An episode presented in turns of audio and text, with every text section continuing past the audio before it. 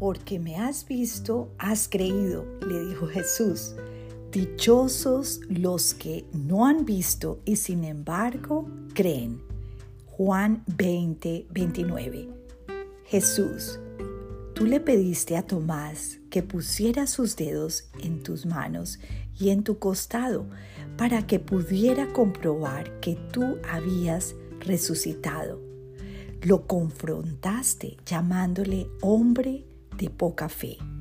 Perdóname por ser a veces como Tomás. Te amo, Señor. Te suplico sigas fortaleciendo cada día mi fe en ti. Te necesito hoy más que nunca.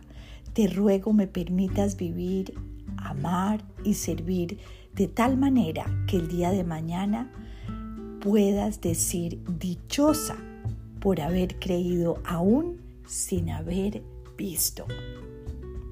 Nuestra fe es algo que tenemos que pedirle al Señor que nos la acreciente cada día, porque vivimos en un mundo caído, un mundo donde solamente creemos en lo que vemos, tocamos, y el mundo espiritual es algo que tenemos que pedirle al Señor que nos ayude a tener esos ojos espirituales, ese corazón para vislumbrar las bendiciones, el cuidado que Él como Dios soberano nos da a ti y a mí.